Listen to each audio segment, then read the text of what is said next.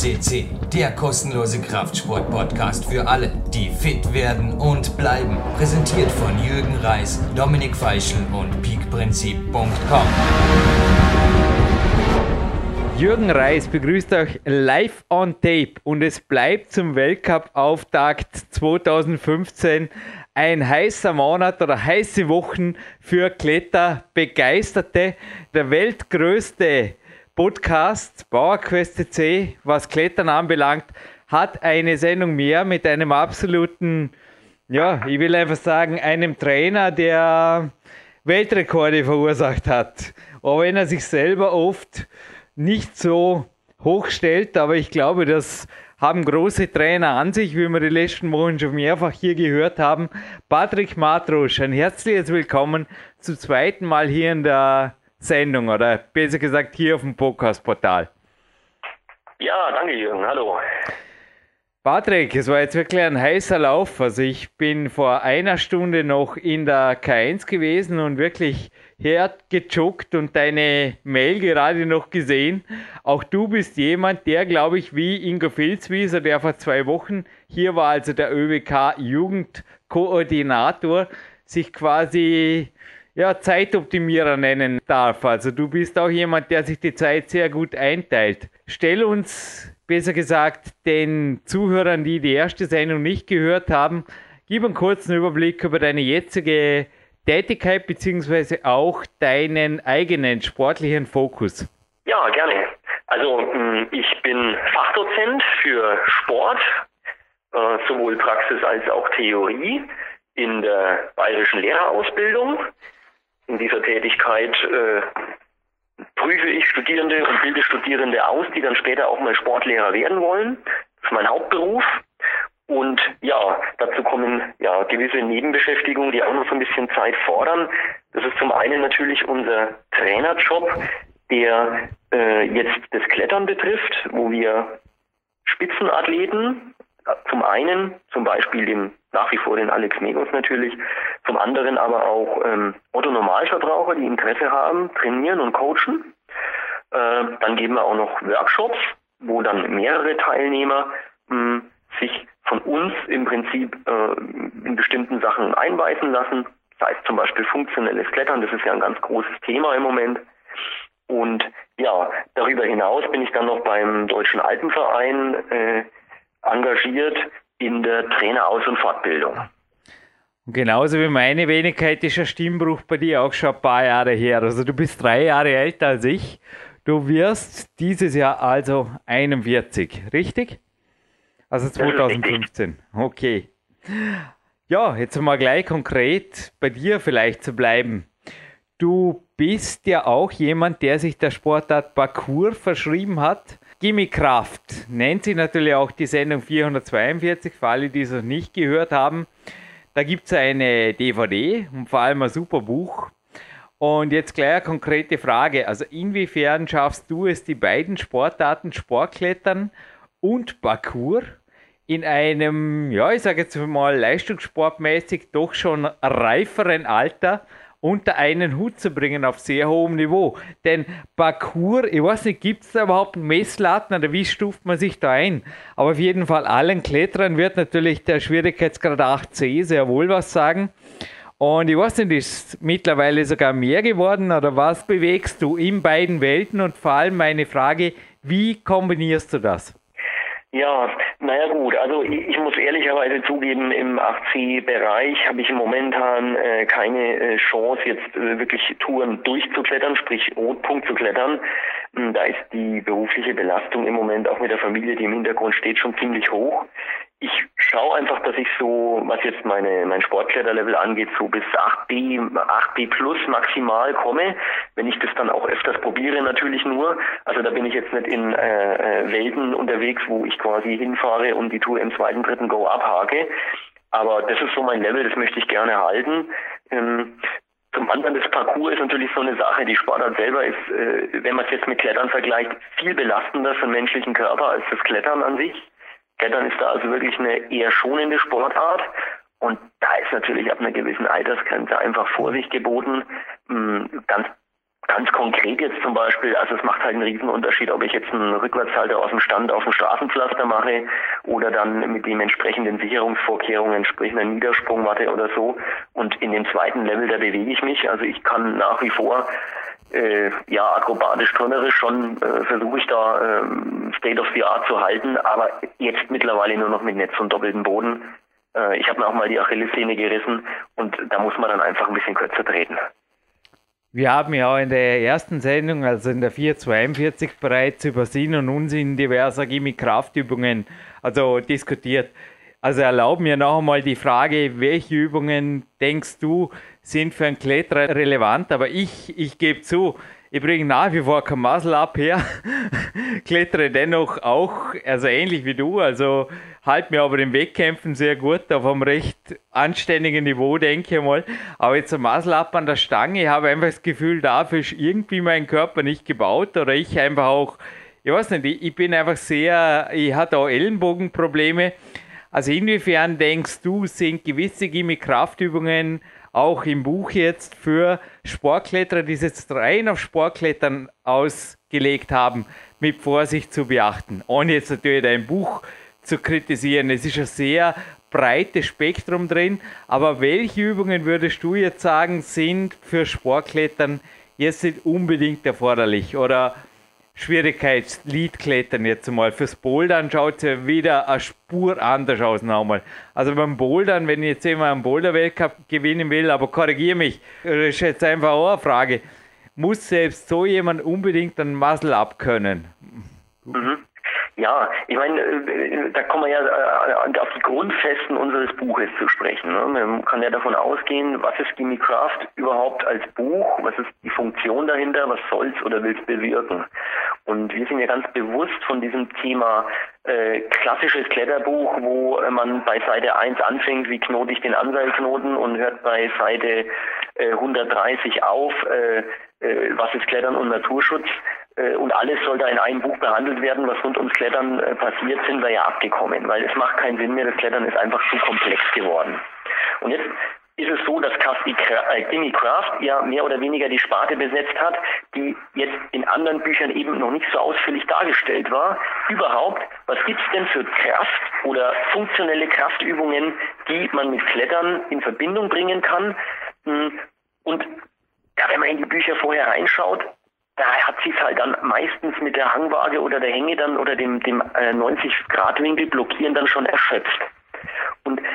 Jetzt ist es so, wir haben uns für dieses Buch für eine Übungssammlung entschieden. Da ist ganz viel drin, was nicht heißt, dass jede dieser Übungen, die da beschrieben ist, eins zu eins auch auf die Kletterleistung wirkt oder dass jeder, wie du es eben auch äh, ähm, gefragt hast, diese Übung können muss, um jetzt seine Kletterleistung zu steigern.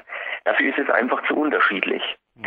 Äh, und das ist natürlich eine Frage immer, äh, wie ordnet man jetzt dem jeweiligen Athleten diese Übungen zu und welche machen bei ihm Sinn?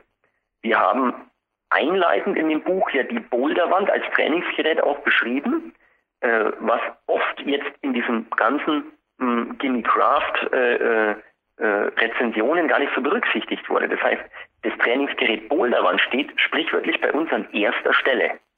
Und die Übungen, die da beschrieben sind, würde ich sagen, sind einfach für jedermann gut und wichtig. Und egal, ob du jetzt Boulder-Wettkämpfe machst oder draußen kletterst, diese Übungen sollte man einfach durchführen. Die anderen Sachen, die dann kommen mit den anderen Trainingsgeräten, das fängt schon beim Campusbrett an und hört dann eben bei so Sachen wie Klimmzugstange und die Übung dazu mit dem Muscle-Up hört es dann auf. Äh, wie baue ich die in ein Training ein? Und das ist eine ganz individuelle Frage. Und wenn die Ergebnisse stimmen im Wettkampf und ich sehe, dass der Kletterer jetzt auch von seiner gesamten Athletik her angepasst arbeitet, dann macht es auch keinen Sinn, dem Kletterer jetzt unbedingt Muscle-Arbeit zu bringen, weil in dem Fall wäre es so, dass man sagt, okay, äh, du kommst mit den Fähigkeiten, die du trainiert hast und die dir dein Körper zur Verfügung stellt, gut klar, während der andere, der einfach Probleme bei der Athletik hat, mh, durchaus äh, die Möglichkeit bekommen sollte, okay, probier mal die Übung aus, vielleicht bringt es dir was. Ja, es ist immer sehr individuelle Geschichte und auch immer davon abhängig, was wir dann in den Coachings ja machen, dass wir sagen, okay, wir machen erstmal ein Screening mit dem Athleten und eruieren überhaupt mal, was macht denn das jetzt überhaupt, was machen da für Übungen Sinn. Mhm. Es deckt sich vieles mit dem, was Ingo Filzwieser natürlich auch vor zwei Wochen gesagt hat. Und erlaubt mir eine der letzten Fragen, die ich ihm gestellt habe, jetzt in der ersten Interviewhälfte an dich zu richten. Patrick, welche fünf Antagonistenübungen würdest du für jeden Kletterer als essentiell erachten. Egal ob er 15, 25 oder 55 Jahre ist, egal ob er Wettkampf, Hobby oder leistungsorientierter Felskletterer ist. Also einfach mal die Gegenspieler, die Antagonisten berücksichtigend. Mhm. Ob ich den jetzt gleich so fünf äh, raussprudeln kann, ist die Frage. Aber ich habe zum Beispiel mal schon mal eine, die halte ich für extrem wichtig und zwar durchgehend. Das ist in unserem Buch mit IYT-Übungen beschrieben am Sling Trainer und ähm, trainiert vor allem äh, die ähm, sagen wir mal, Teile der Rückenmuskulatur, die jetzt beim Klettern normal nicht so beansprucht werden, die gibt es nämlich auch. Ne? Also wir haben am Rücken bei Kletterern eben auch Muskeln, die nicht so beansprucht werden wie andere. Und die IYT-Übung öffnet darüber hinaus noch den äh, äh, Engraum, der in der Schulter existiert, den Fachbegriff erspare ich euch jetzt, äh, aber da ist es eben so, dass in diesem Engraum, der vor allem bei Überkopfbewegungen dann äh, quasi noch enger wird, dann das oft zu Entzündungen kommt und die Übung öffnet diesen Raum. Steht der Reverse Butterfly, ich habe dich jetzt nicht ganz... Also nennt sich IYT. Ja. Oder äh, man könnte auch dazu sagen Butterfly Reverse. Ja, genau. Kannst du die bitte kurz erklären? Denn die mache ich jeden Morgen. Bevor ich an PC gehe, gehe ich an das TRX-Band. Das hängt bei uns im Studio-Gym. Und ich habe hier so einen Stehtisch und daneben nimmt das TRX.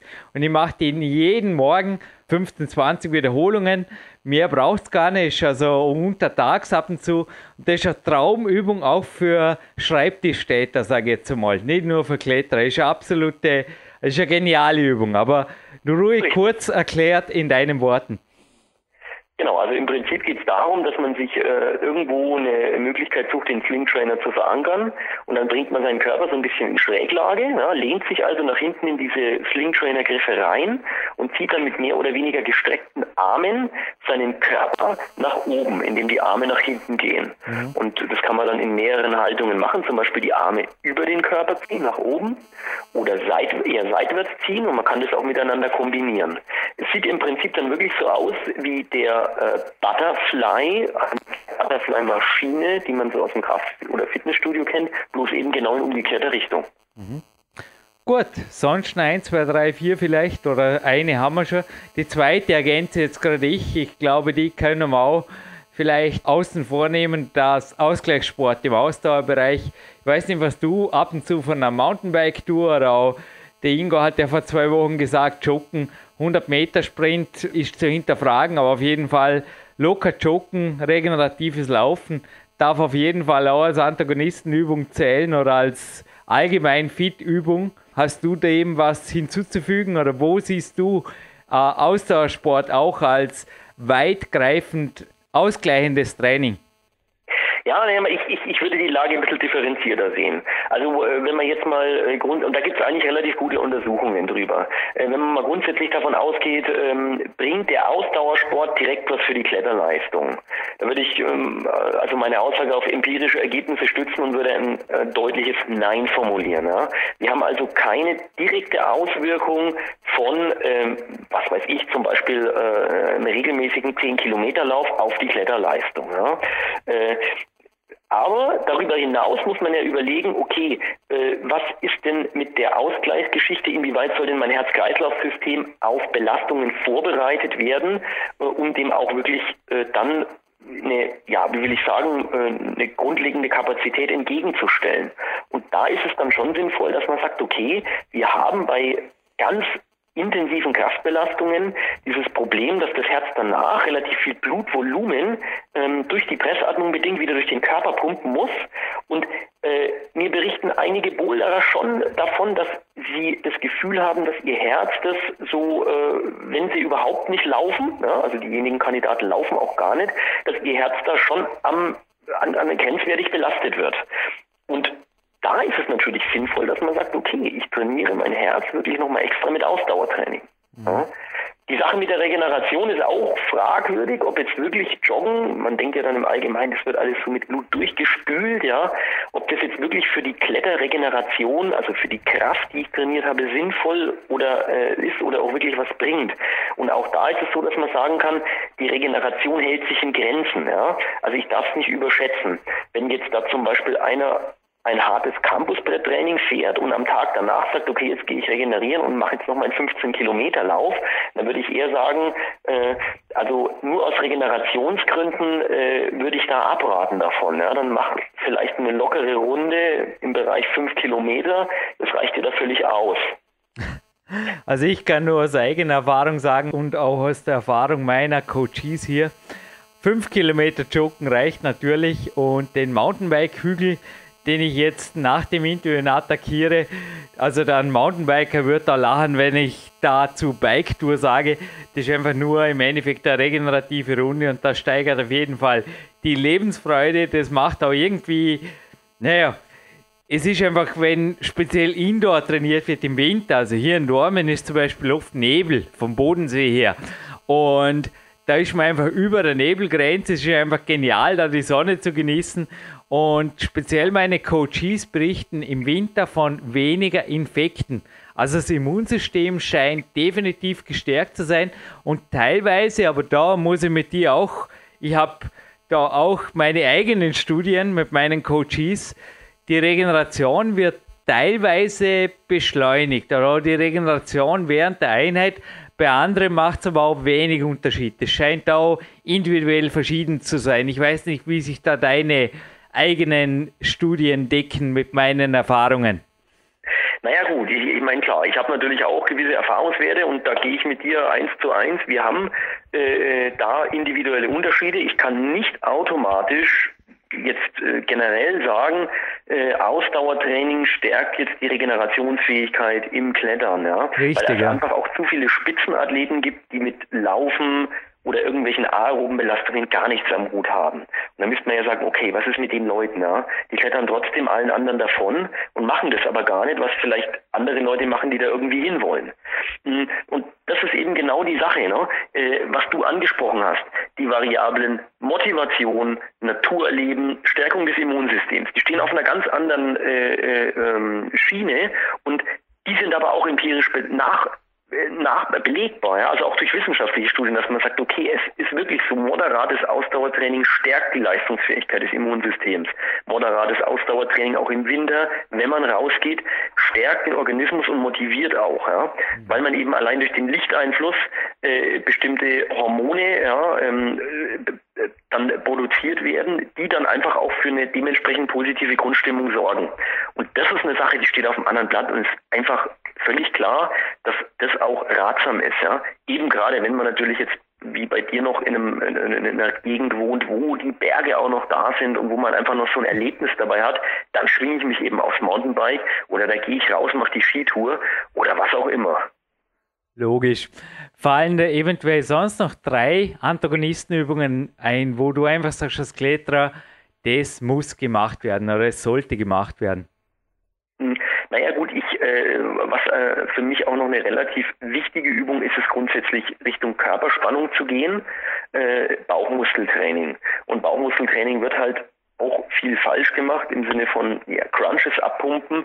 Hm, die Leute brüsten sich dann, ja, ich mache 100 Crunches in der Minute, wo ich sage, ja, ist denn das wirklich das, was wir brauchen beim Klettern? Ja? Also wir brauchen ja Körperspannung und eine schöne Übung ist zum Beispiel äh, das, was auch im ähm, Gimme Craft Buch beschrieben wird. Man kniet sich, nimmt die Ringe in die Hand und lässt dann seinen Oberkörper langsam mit gestreckten Armen nach vorne gleiten und hebt wieder nach äh, und hebt den wieder zurück, indem man die Arme wieder Richtung Körper zieht. Ja? Das sorgt für eine Grundspannung, ist eigentlich auch eine sehr funktionelle Bauchmuskelübung, die ich jetzt ja vielleicht nicht 100% als Antagonistentraining empfehle, weil es ja keine Antagonisten sind, sondern Synergisten, aber die begleiten sehr viel Sinn macht. Ja, und eventuell noch zwei Theraband-Übungen. Ich denke, da können wir auch mit Mingo, die sind zwar nicht im Gimmick Krafttraining, korrigiere mich, aber Theraband-Übungen für die Außenrotatoren sind auf jeden Fall eine gute Geschichte, oder? Mhm, also wir haben da, das wäre jetzt die dritte Übung, die, die ich noch sagen würde, äh, im Gimme Craft Buch sind die sogenannten ähm, Good Mornings, äh, eine Übung, wo quasi der Partner hinter einem steht und ich mit 90 Grad angewinkelten Unterarm und waagrecht gehaltenem Oberarm versucht den Arm gegen den Widerstand des Partners nach hinten zu rotieren.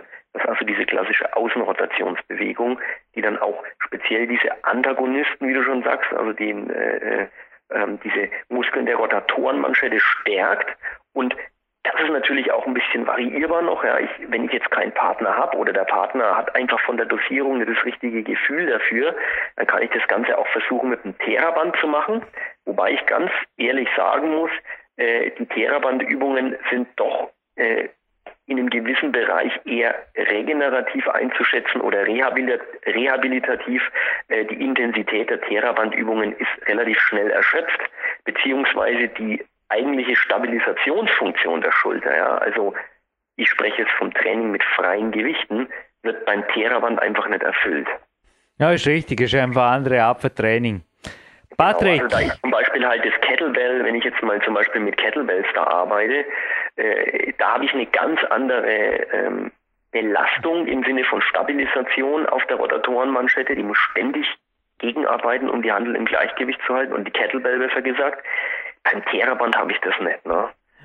Und wenn man davon ausgeht, beim Klettern, was ist das? Der Körper springt oder ich springe irgendwo an den Griff, der Körper muss sich stabilisieren. Das heißt, da ruckelt und zuckelt am Oberarm, der Körper will in eine bestimmte Richtung pendeln, der Oberarm muss es halten, gegensteuern. Das kann ich mit dem Theraband einfach nicht so gut erreichen wie mit einem freien Gewicht.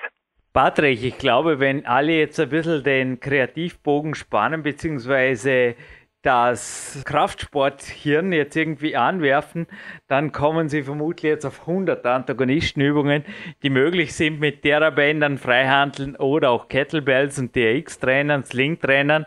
Und du hast mir circa 30 Minuten Interviewzeit zugesagt und erlaub mir bitte, es ist schon mal ganz ein wichtiges Thema, einfach noch was aufzurollen, was auch bei Mingo Filzwieser zur Sprache kam, die Körpergewichts-Körperkraftsache. Ich eröffne die Frage mal mit einer konkreten Frage an dich, weil du wirkst auf der DVD. Du hast sehr gute Mittelweg, glaube ich, erwischt zwischen Turner und Kletterer. Du wirkst sehr athletisch für einen Kletterer, aber jetzt auch nicht übermuskulös. Also ich denke, du bist für viele auch vom, von der DVD her absoluter Vorbild. Nicht nur für die Kletterer her, sondern auch für denen, die, die einfach sagen, ja, so stellen wir einen fitten Mann vor. Du bist wie groß und wie leicht oder wie schwer? Ja, ich bin 1,75 würde ich, bin ich groß und vom, vom Gewicht her, so mein Durchschnittsgewicht ist um die 67 Kilo. Okay, und jetzt kommen wir zum Shooting Star, der nach wie vor in deinem Team, auch in der aktuellen Kletternausgabe natürlich drin ist. Der Mann, der die Aktion direkt crazy in drei Versuchen und einem Tag gemacht hat und besser gesagt an einem Tag gemacht hat, der Alexander Megos. Er wird in der internationalen Szene immer wieder zwar sehr hoch geschätzt, aber auch hinterfragt. Also in meinen Augen, er schaut einfach mega stark aus. Ich kann einfach, ich kenne ihn nicht persönlich. Er hat mir persönlich kein Interview zugesagt, er hat mir einfach sehr viel um die Ohren. Er hat mir über Facebook kurz geschrieben, er hätte derzeit sehr viel zum tun. Ich würde ihn gerne selber fragen, aber ich stelle die Frage an dich als deinen Trainer. Wie groß, wie schwer ist er und wie schätzt du seine Entwicklung ein und wo liegt im Endeffekt das Limit? Oder ist er einfach so oder na, jetzt beginnen wir mal ganz einfach. Wie denkst du oder wo denkst du, ist die untere Grenze und wo geht der Alexander da um? Weil das wird sicherlich viele Zuhörer jetzt auch brennend interessieren, weil er schaut auf Fotos natürlich ja, mehr oder weniger muskulös aus, je nach Einstellung, sage ich jetzt mal. Also der Alex hat in den letzten Jahren enorm aufgebaut. Ähm, wir sind da bei ihm ja relativ früh äh, rangegangen mit diesem ähm, Ausgleichs- und äh, Athletiktraining, weil wir der Meinung sind, äh, jetzt mal abhängig, unabhängig von der Kletterleistung äh, an sich, ist es ganz wichtig, im Sinne einer Verletzungsprophylaxe da zu arbeiten. Ähm, ich habe immer so einen ja, kritischen Blick auf manche Kletterer, die quasi äh, ja das also auch so äh, Leute, die dann von unten wieder kommen, jüngere Leute, die das so ein bisschen vernachlässigen, ja, die da in der im, im Bereich erstmal nur klettern, nur schwer klettern. Wenn man das überlegt, der Alex hat seine erste 8a geklettert, da war er 13. Das Eben, ist heutzutage, Wie bitte? Eben, ja. Das, ja aber jetzt mal Jahre. konkret, also wie groß ist Alex und wie leicht oder wie schwer ist er derzeit? Ja gut, das weiß ich. Er ist natürlich jetzt gerade drei Wochen in den USA, da kann ich jetzt nicht äh, äh, genau wissen, was er jetzt wiegt, aber der Alex wiegt so um die 58, 59 mhm. Kilo. Ne? Ist wie groß? 1,74 glaube ich, oder? Ja, sowas, ja, genau. Ja. Na, also er ist also an der unteren Grenze und auch, ja, also auch meine Wenigkeit, also ich wurde teilweise schon beäugt, aber ja, Sportärzte haben ja auch schon ziemlich intensiv untersucht und einfach über die Jahre gesagt, ja, der Mann hat einfach eine besondere Genetik und ähnlich wird es auch beim Alex sein. Also ich habe auch Informationen über den Alex, wo Leute ihn getroffen haben und gesagt, na, der, der, der isst brav sein Nutella-Brot und da ist alles in Ordnung. Und ich denke, ähnlich, weil bei euch gibt es ja einen Professor Dr. Volker Schöffel, der auch bei uns im Vorjahr bereits auf dem Portal war, ich nehme an, da wird ja auch gecheckt oder speziell bei solchen Leuten wird ja eher noch zusätzlich einen ähm, Blick auf diese Sache geworfen oder wie ist das beim Alex? Das Training im Alex verläuft hochprofessionell. Wir stehen, äh, sind immer in, in Kontakt mit äh, Sportmedizinern, gerade jetzt, also oder eher aus dem äh, Gesichtspunkt raus, dass äh, also geschaut wird, ob irgendwelche Verletzungen äh, vorliegen oder wenn sie mal da zwickt oder zwackt, geht er da zur Untersuchung hin, ja, und, und, und schaut dann, was weiß ich, wenn es irgendwie mit dem Finger was gab, er hat sich irgendwie den Finger ähm, äh, was weiß ich, da tut's dann in der Kapsel mal weh oder so. Also das äh, ist für mich im Hochleistungsbereich ganz wichtig, dass es da eine permanente Betreuung gibt. Ich ähm, denke immer beim Klettern, ich meine, wir dürfen uns nichts vormachen.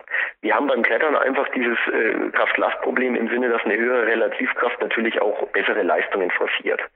Und auf der einen Seite ähm, wollen wir ist das äh, Publikum heißhungrig auf äh, neue Schwierigkeitsgrade ähm, äh, das, das permanente Steigern der Leistungsspirale und auf der anderen Seite äh, wird dann immer so kritisch beäugt, ja, wie sieht denn der und der aus? Äh, da muss ich natürlich, müssen sich alle zusammensetzen, ja, also Medien, äh, Trainer äh, und Sponsoren, sprich also auch die Firmen, äh, ja, wie weit soll das gehen? Wir haben aktuell das Beispiel Cliff Bar, die sich jetzt von, äh, ich weiß nicht, ob du das mitgekriegt hast, von Athleten verabschieden, die ihnen ihrer Meinung nach zu risikoreich sind. Sprich also Free Solo Kletterer, Base Jumper oder Free Base Kletterer, äh, wo sie sagen, wir machen das nicht mehr mit. Mhm. Und da stehen alle in der Verantwortung, ja. Und ich kann nur sagen, meine Verantwortung und die meines Kollegen Digi Korb ist bei den Athleten, die wir haben, erfüllt. Und wir passen da auf, dass alles passt, dass der Athlet sich nicht überlastet und ähm, äh, sind da auch ständig dahinter und betreuen die Athleten dementsprechend. Wenn die Sponsoren aber da nicht mitziehen und, und äh, äh, da auch äh, einfach mal grundsätzlich sagen, okay, ähm, und, und auch im Wettkampf, wir wollen das so haben, ja, und wir wollen eben nicht, dass es irgendwie entartet, das Ganze, äh, dann müssen alle an einem Strang ziehen. Das hilft alles nichts. Und da sehe ich noch äh, Bedarf, muss ich ganz ehrlich sagen, dass das in die Richtung geht. Mhm. Ja, aber auch man sieht beim Alex einfach nicht nur gewaltige Finger, sondern auch eine Körperkraft. Aber wo sind die Grundunterschiede zwischen dir und am Alex zum Beispiel, wenn du euch beide jetzt vergleichst im Training für die Leistungen her? Naja, der Alex hält sich schon mal wahrscheinlich mit einem Arm an der Normleiste ähm, keine Ahnung, vielleicht 40 Sekunden länger fest. also äh, die unter Basal ist immer das ganz Einfache schon mal, das ist die Fingerkraft. Ne? Und die Fingerkraft ist äh, für vieles ausschlaggebend und da hat der Alex ist er natürlich gesegnet. Ähm, einerseits natürlich wahrscheinlich auch äh, schon mal durch seine Voraussetzungen, die er grundsätzlich hat und dann durchs richtige Training, siehe Slackboard Contest, der hängt halt einfach da so lang dran, dass nur noch der momentan, glaube ich, der Ramon länger dran hängen kann. Ne? Ja, ich habe es auch gelesen, war auch in der aktuellen Klettern jetzt gerade drin. Hey Patrick, jetzt kannst du mich gerne abwürgen und sagen, Jürgen Reis, ich habe dir 30 Minuten zugesagt und ich lege jetzt einfach auf. Oder du kannst mir jetzt bitte, bitte noch einmal 10 Minuten geben, weil ich habe einfach ein, zwei Fragen. Also dann nehmen wir das noch ran, aber dann muss ich ganz kurz auch noch ergänzen, ähm, was mir ganz wichtig ist in dem Zusammenhang. Wenn man sich anschaut, also nehmen wir zum Beispiel diese zwei Slackboard-Leute, den Ramon und den Alex, oder nehmen den Jan Heuer. Äh, äh, und das finde ich ganz toll, ja. Es zeigt sich doch, dass im Spitzenbereich die athletischen Kletterer nicht gestorben sind, ja. Also da äh, ist es eben nicht so geworden, was man vermutet hat, einmal so eine Selektion. Es sind jetzt nur diese Hungerhaken, ja, äh, oder diese Kletterer, die jetzt also rein von ihrem äh, ihrer Ausdauer leben. Der Charakter der Touren auch im Wettkampf und der Charakter im Fels der schweren Touren hat sich doch dahingehend gut entwickelt, dass ich sage, da sind Leute gefragt, die Wumms haben, ja, die einfach auch mal einen Griff durchbeschleunigen können. Und das gefällt mir im Moment sehr gut und in die Richtung muss es auch weitergehen, auch was die Wettkämpfe angeht. Ja. Und da gefällt mir das Bouldern auch sehr gut, weil das Bouldern produziert eben nicht diesen klassischen Typ, den wir noch vor zehn Jahren hatten, äh, der quasi nur äh, Lormleisten 30 Meter lang festhalten kann, sondern der halt auch mal in 15 Meter Höhe einen schlechten Sloper einfach mal durchreißt. Eben, das hat auch der Inga Filzwieser jetzt vor zwei Wochen ganz klar hinterfragt, oder ich bei ihm auch, den Idealathleten an sich, der ist immer schwerer zu definieren, gerade eben im Jan Heuer als Extrembeispiel natürlich in die athletische Richtung. Auch für mich, also ist das Video ist absolut faszinierend mit ihm. Und andererseits gibt es aber auch nach wie vor Leute, also mein Konklusion, ich weiß nicht, ob du mir da recht geben kannst, ist einfach, es scheint, dass jeder seine individuell genetisch vorgegebene Athleten oder auch Kletternorm hat und auch da trainingsmäßig sich halt in gewissen Limitationen bewegt. Also aus einem typischen Ausdauerkletterer jetzt ein Weltklasse Boulder zu machen, wird genauso schwierig wie der umgekehrte Weg. Wie siehst du das? Das sehe ich ähnlich. Ich meine, wir haben immer wieder die äh, Allround-Stars, ja, wie Ondra und ich zähle auch den Alex so ein bisschen drunter, weil er wirklich Bouldern und Klettern gleichzeitig sehr auf, eine, auf einem extrem hohen Niveau ist. Und das äh, sind Ausnahmen, aber insgesamt ist es schon so, wenn man sich dann dieser Grenze nähert, wird der Spezial Spezialisierung immer höher. Und ich habe einfach genetisch bedingte Grenzen, die kann ich überschreiten, aber dann wird es gesundheitsschädlich. So, und da sind wir in der Problematik, in, in, in den ganzen Problematiken drin, die es gibt, da sind wir drin in der Problematik, dass die äh, Kletterer dann zu exzessiv aufs Gewicht achten, da sind wir in der Doping-Problematik, ja. Das sind diese ganzen Dinge, wo ich dann sage, okay, wenn diese Grenze da ist, dass ich sage, mein Körper hat jetzt seine Leistungsfähigkeit mit den Mitteln, die ich geben kann, erreicht, ja, was mache ich dann? Eigentlich achte ich jetzt auf Gesundheit und darauf, dass Klettern auch in 20 Jahren in meinem Leben noch eine Rolle spielen soll oder ruiniere ich meinen Körper? Ja, und das muss natürlich dann der Athlet entscheiden und ich äh, kann hoffen natürlich bei vielen, dass der Trainer dementsprechend dagegen wirkt. In, in, äh, bei den ersten Anzeichen, das ist ganz wichtig. Wir reden hier noch nicht von irgendeinem Doping, sondern wir reden davon, dass man irgendwie merkt, es geht in eine falsche, in eine fanatische Richtung. Okay, wir bleiben bei den letzten Minuten auch weiterhin bei deinem Superstar, beim Alex. Er ist gesund und natürlich nicht gedopt. Das gibt es in unserem Sport ohnehin. Ja, keine Ahnung, das ist, ist normalerweise einfach kein Thema. Und die siebte Frage, die im aktuellen Klettermagazin an ihn gestellt wurde, die leite ich jetzt, beziehungsweise Alex Antwort leite ich an dich weiter. Er wurde gefragt, ob er bereits in der Form des Lebens ist oder sich noch weiter steigern kann. Und er hat gesagt, ich werde definitiv nächstes Jahr noch einmal eins drauflegen in Sachen Fitness. Gut, wie erreicht er das? Wo sind Schwachpunkte? Was kannst du bei solch einem Weltklasse-Mann als Trainer nach wie vor verbessern? Also der Grenzgang ist ja definitiv bei ihm ständig da, dass man einfach schaut, wo sind die Limits erreicht oder sagst einfach, ja, er ist jetzt 21, die Grenze sind die Sterne, oder wie würdest du sagen? Nee, ich glaube, dass der Alex sowohl physisch als auch mental nochmal eins draufsetzen kann. Ich meine, ähm, ist natürlich so, ich kann das nicht zu weit in die Details gehen, ähm, aber äh, ich äh, würde jetzt mal so sagen, mit ähm, einem Schwächentraining, was man bei ihm noch machen kann, also da sind ja noch ein paar Punkte, die man noch ein bisschen dann, wo man noch ein bisschen mehr rausholen kann. Gerade beim, beim, beim dynamischen Klettern, ja, kann, kann man noch ein bisschen was rausholen. Da äh, ist es also bei ihm so, dass es sich mit Sicherheit nochmal steigern wird. Mhm. Ne, also allein, wenn, wenn man sich anschaut, ähm, also das gab es noch nie, dass jetzt zum Beispiel eine, eine, eine anspruchsvolle UTV-Aktion direkt einfach äh, nach dem eigentlichen Klettertag, ja, also nach der äh, Begehung von XY von einer neuen A-Route dann einfach nochmal gemacht wird, ja. Crazy, ja. Ich glaube, das hat der, der Jan Heuer hat das auch gemacht für einen Film, korrigiere mich, aber der Alex hat das ja auf die Spitze getrieben. Er geht ja quasi als Trainingsroute, kann man fast schon sagen, oder?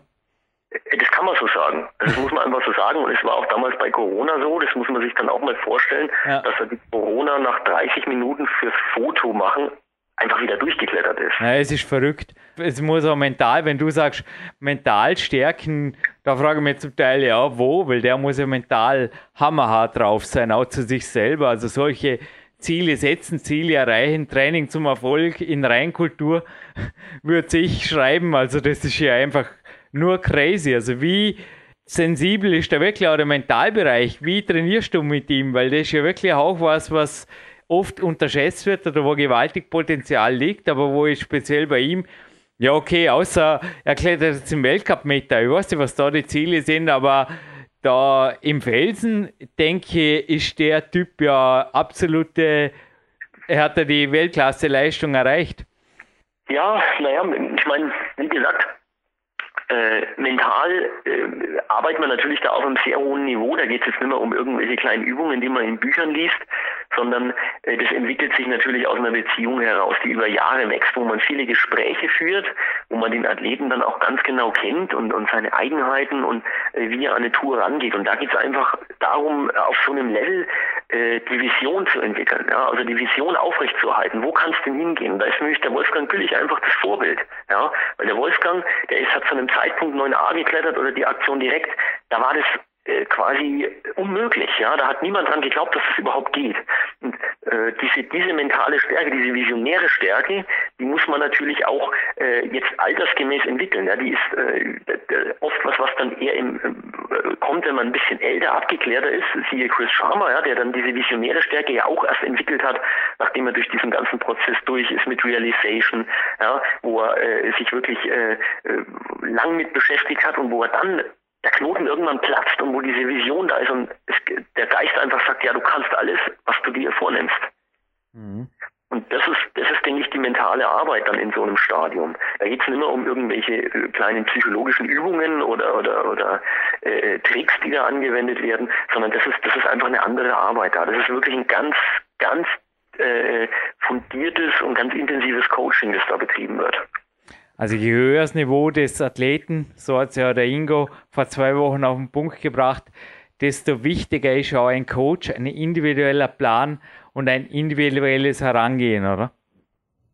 Das auf jeden Fall. Und, und äh, dazu auch kommt noch die Beziehung. Das halte ich für ganz, ganz wichtig. Das, also ich habe jetzt auch wieder in der Schweiz auf dem äh, Research Congress, International Research Congress for Sport Climbing, eine Studie vorgestellt, die wir durchgeführt haben, mit äh, Spitzenkletterern und interviewt, wie soll denn der ideale Trainer ausschauen. Und da war eine zentrale Aussage, dass der Beziehungsaufbau, also die Erreichbarkeit und die, die Verständnis seitens des Trainers, also ich kenne den, ich kenne die Person, die dahinter steht, dass das im Spitzenbereich einfach enorm wichtig ist.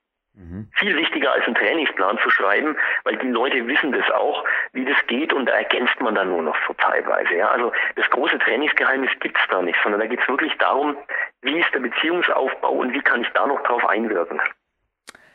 Patrick, ich wage nicht, weil sonst fliegt irgendwann ein riesen Felsblocken aus dem nördlichen Frankenjura Richtung Dormen, dieses Interview noch länger zeitlich über zu strapazieren. Erlaub mir eine Abschlussfrage. Darf ich ein Gimme Kraftbuch plus DVD verlosen in dieser Sendung, am Ende dieser Sendung? Ja, selbstverständlich darfst du ein Gimme Craftbuch plus DVD verlosen. Gut, dann würde ich sagen, legen wir ein Kletternmagazin dazu und eine Frage an dich, dieselbe, die ich dem Ingo Filzwieser gestellt habe. Hast du meine Big Days DVD, bin ich mir jetzt nicht sicher, hast du die schon? Nee, die habe ich noch nicht. Dann schicke ich dir die zu und dann haben wir einen Triple-Preis und zu gewinnen gibt es es noch. Also es gibt eine Peak Days, es gibt eine Klettern, also aktuelle Klettern und es gibt das Gimme Kraftbuch plus DVD dazu zu gewinnen. Und ich hätte jetzt eine sehr, sehr einfache Gewinnfrage. Es gibt einen sehr, sehr starken Kletterpionier, der das Klettern geprägt hat wie kein anderer. Und der Name fiel jetzt vorhin auch durch den Patrick. Ich glaube sogar ein, zwei Mal im Interview, aber die letzten Minuten war er ganz sicher mal namentlich genannt. Wie hieß dieser Mann, der nicht nur im Frankenjura, sondern auf der ganzen Welt dem Sportklettern an sich immer wieder, man hat einfach gesagt, er ist der Mann, der immer den nächsten Schwierigkeitsgrad eröffnet hat und Ja, man kann jetzt irgendwo schon sagen, es ist spannend im Moment, weil der Alex Megos ganz aus seiner Gegend scheint in meiner Perspektive derzeit der zu sein, der auch zeigt, der Himmel ist die Grenze oder der Himmel ist das Limit, der im Endeffekt in seine Fußstapfen tritt. Aber wie heißt der Mann? Bitte aufs Kontaktformular diese Antwort, diese zwei Namen tippen und dann geht dieser Triple Preis an dich raus. Und wie gesagt, Patrick von mir auf jeden Fall einen lieben Gruß an Hannes natürlich und an Ludwig Dicky Korb. Und danke für deine Zeit und die letzten Worte natürlich gerne an dich. Wem willst du eventuell noch Danke sagen oder Grüße ausrichten? Nutze deine Zeit hier und ich verabschiede mich, Jürgen Reis, schon mal hier aus dem Studio in Dormien. Danke, Patrick. Ja, Jürgen, danke dir auch nochmal für äh, die, die Möglichkeit, das Interview hier zu machen. Und ich möchte mich natürlich äh, bei allen bedanken, die das Training von uns äh, in Anspruch nehmen, die sich interessieren für unsere Methoden oder unsere Vorgehensweise. Ähm, da äh, freuen wir uns immer wieder äh, auf gute Zusammenarbeit und erweitert dadurch seinen Erfahrungsschatz. Und ich würde mich freuen, ja, wenn weiterhin da einige Interessenten da sind, die da unseren Rat gerne einholen wollen.